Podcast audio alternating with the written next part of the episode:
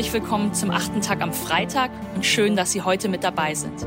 Mein Name ist Diana Kinnert. Sie kennen das.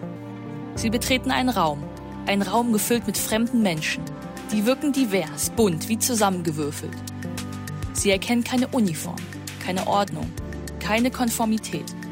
Ihre Klamotten sind ganz fein oder halb zerrissen, die Frisuren streng gekämmt oder wie halb verwahrlost. Die Getränke reichen vom Straßenpilz bis zum französischen Schaumwein. Ein Raum, der ein Konzert sein könnte, eine WG-Party, vielleicht ein Abendessen. Ein Raum, der den Anschein macht, hier herrscht Toleranz, hier herrscht Pluralismus. Und dann aber macht man etwas Eigenes. Man greift zum Fleisch, erzählt von einer Kreuzfahrt, tut seine politische Meinung kund und auf einmal überschwemmt einen eine Reaktion der Menge. Empörung vielleicht, Intoleranz. Die vielen sind auf einmal wie ein Bollwerk. Sie erscheinen wie eine Moral, wie ein einziger großer Widerspruch. Da ist man eingeschüchtert. Das hätte man sonst wo erwartet. Aber doch nicht unter diesen, die in ihrer Extravaganz, ihrer Ausgefallenheit, ihrem Bekenntnis zur Individualität so vielfältig, so tolerant wirken. Wenn man so etwas persönlich erfährt, Intoleranz unter denjenigen zu erleben, die sich eigentlich für sehr tolerant halten, dann setzt man sich tiefgreifender mit dem Toleranzbegriff auseinander. Oder anders, man überlegt, überprüft auch, ob das eigene Menschenbild, die eigene Weltanschauung tatsächlich auf Vielfalt, auf Diversität, auf Freiheit basiert oder eigentlich auf Gewalt zur Einfalt und Konformität. Mein heutiger Gast beschäftigt sich mit Vielfalt gegen Einfalt, mit Pluralismus gegen Konformität und versteht darunter nicht weniger als die Frage, ob wir, wenn wir die Achtung von Vielfalt, die Anerkennung der Vielfalt menschlichen Lebens hinter uns lassen, den Menschen immer noch als ein jemand oder nicht etwa als ein etwas begreifen. Entmenschlichen wir den Menschen? Verdinglichen wir ihn? Verachten wir ihn, wenn wir ihn seiner Personalität berauben und ihn also in Schablonen lesen? Ihm Dinge absprechen, ihm Dinge zuspreche, die nicht seine sind? Was für ein Gewaltakt wäre das? Professor Dr. Sabine Seichter hat die Professur Erziehungswissenschaften in Salzburg inne und fragt, was heißt Erziehung und Bildung der Vielfalt? Welche Atmosphäre haben Erziehungs- und Bildungsräume nötig? Und wie steht es mit dem Druck der Personalität? Und wie steht es mit dem Ausdruck der Personalität unter Druck von Ökonomisierung, Normierung und Standardisierung? Viel Spaß mit Sabine Seichter im achten Tag am Freitag.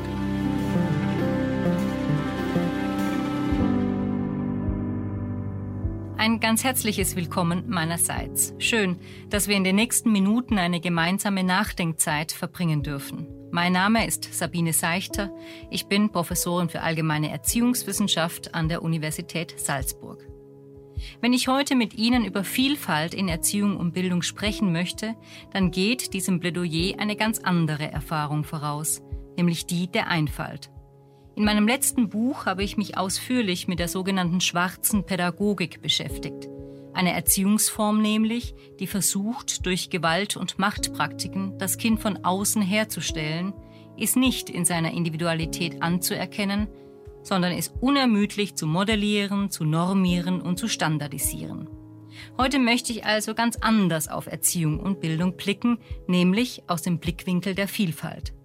Dabei werfe ich auch selbstkritisch die Frage auf, ob im 21. Jahrhundert Universitäten Orte der Vielfalt sind.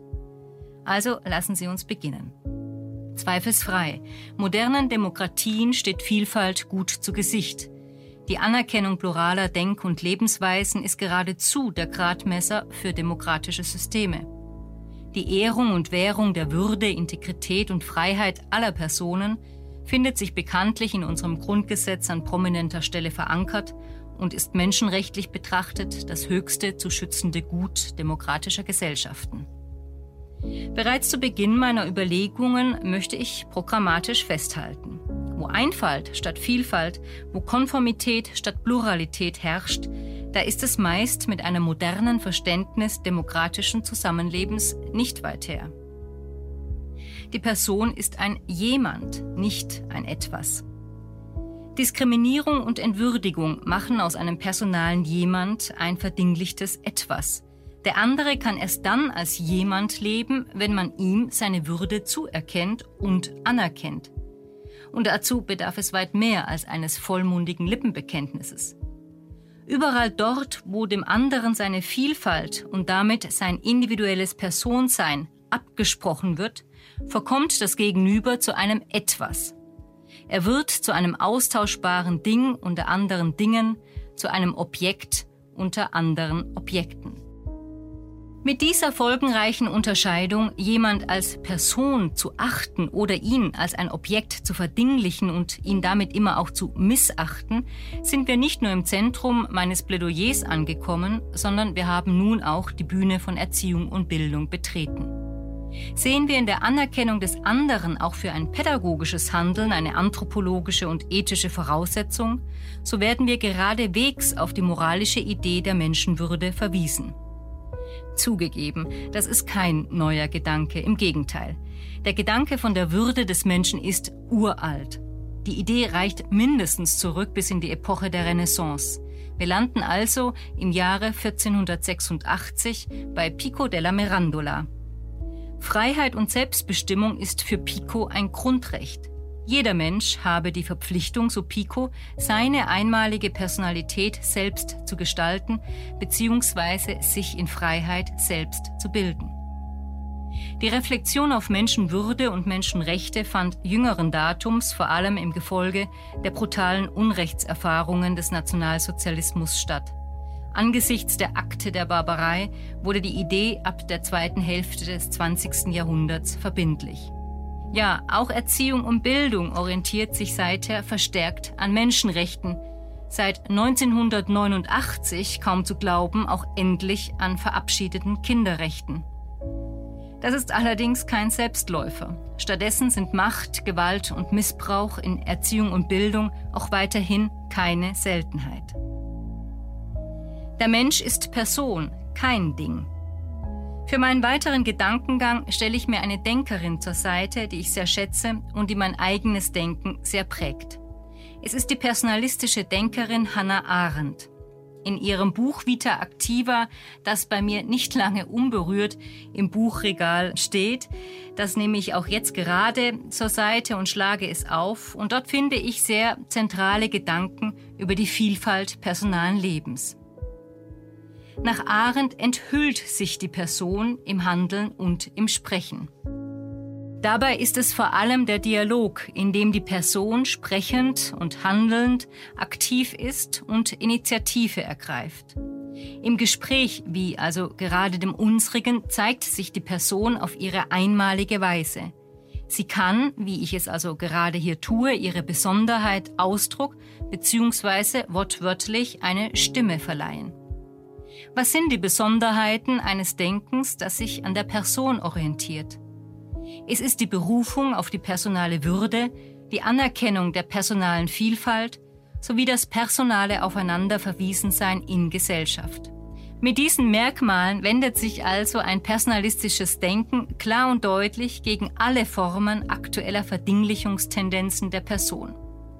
Ich darf an dieser Stelle festhalten, Personalistisches Denken kann als ein Engagement für die Achtung und Verteidigung personaler Vielfalt verstanden werden.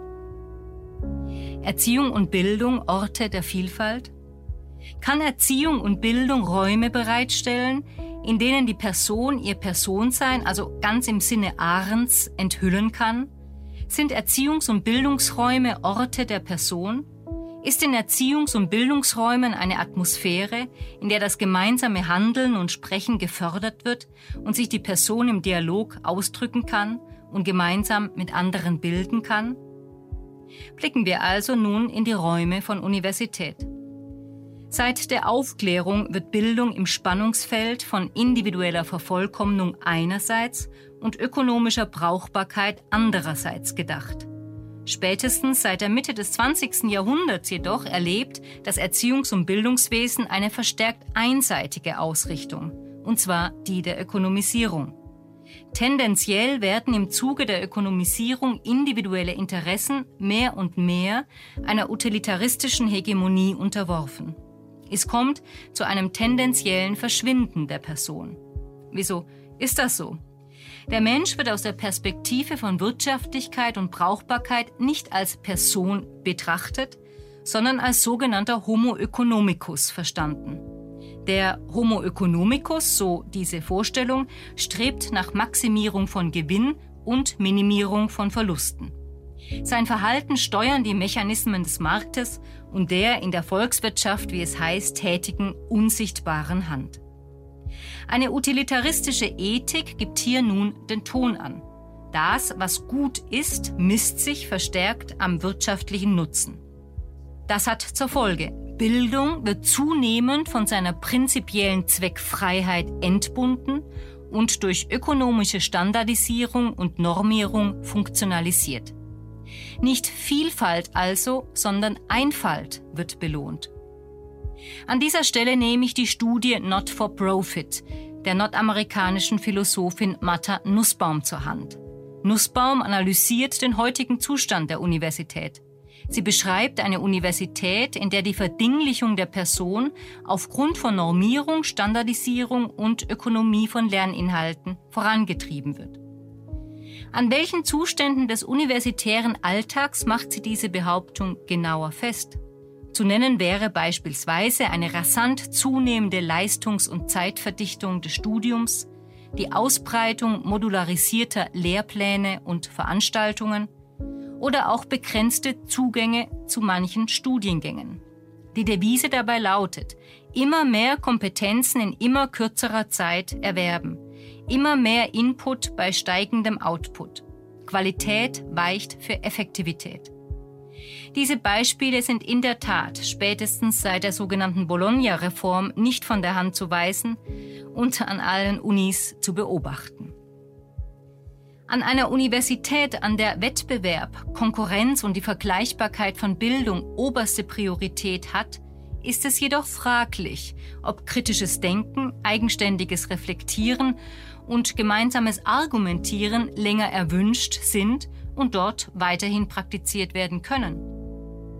Während und ich folge der gedanklichen Spur Nussbaums weiter. Demokratische Bildungssysteme, die Förderung der Einzelnen gemäß seiner ihrer Fähigkeiten stets mit im Blick haben.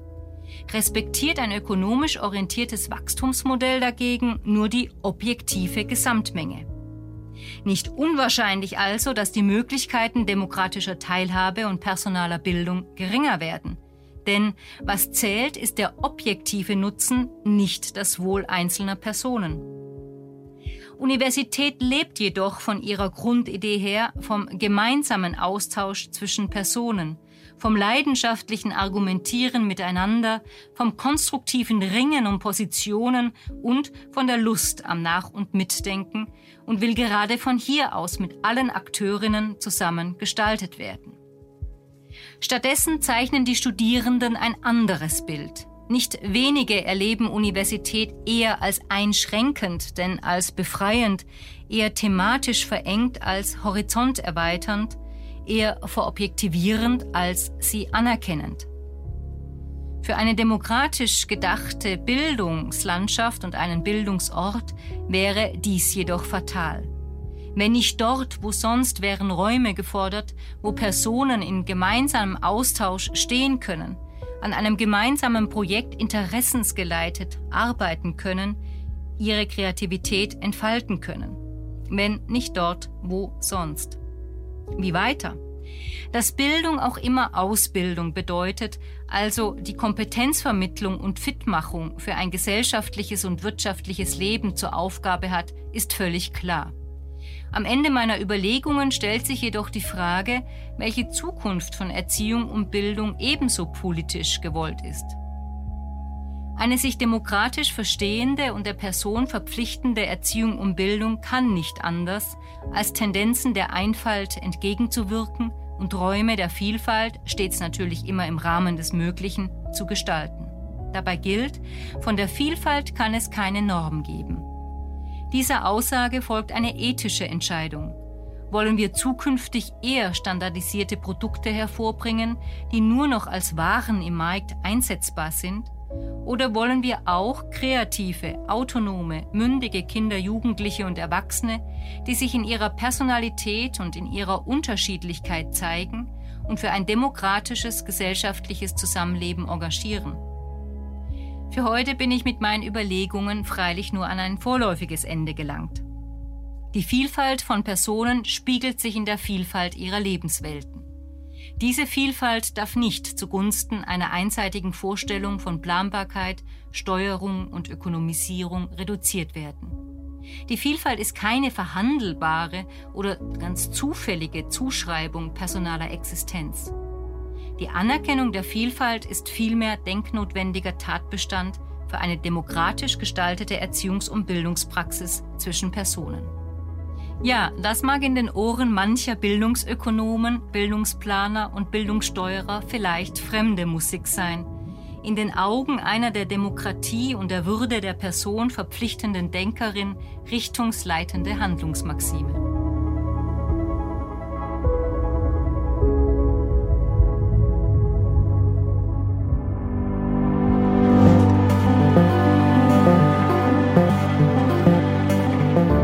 Sabine Seichter hat diesen Satz gesagt. Die Vielfalt der Personen spiegelt sich in der Vielfalt ihrer Lebenswelten. Auf viele mag dieser Satz trivial wirken. Ich habe lange darüber nachdenken müssen. Andersherum empfinde ich ihn sogar noch machtvoller. Beweist nicht die Vielfalt unserer Lebensmodelle, unserer Lebensweisen, unserer Lebenswelten, dass wir eben nicht alle dieser eine sind, der gleich denkt, gleich handelt, gleich richtig und falsch empfindet? Ich lese aus dieser Selbstverständlichkeit ein Plädoyer für mehr Mut zu Streit, zu Verhandlung, zum Aushalten und Erdulden des anderen. In Abgrenzung zum anderen lebe ich meine Achtung aus, nicht im Übergriff für ihn sprechen zu wollen. Das habe ich mitgenommen aus diesem achten Tag am Freitag. Vielen Dank an Sabine Seichter und vielen Dank auch an Sie. Wir hören uns wieder am nächsten Freitag.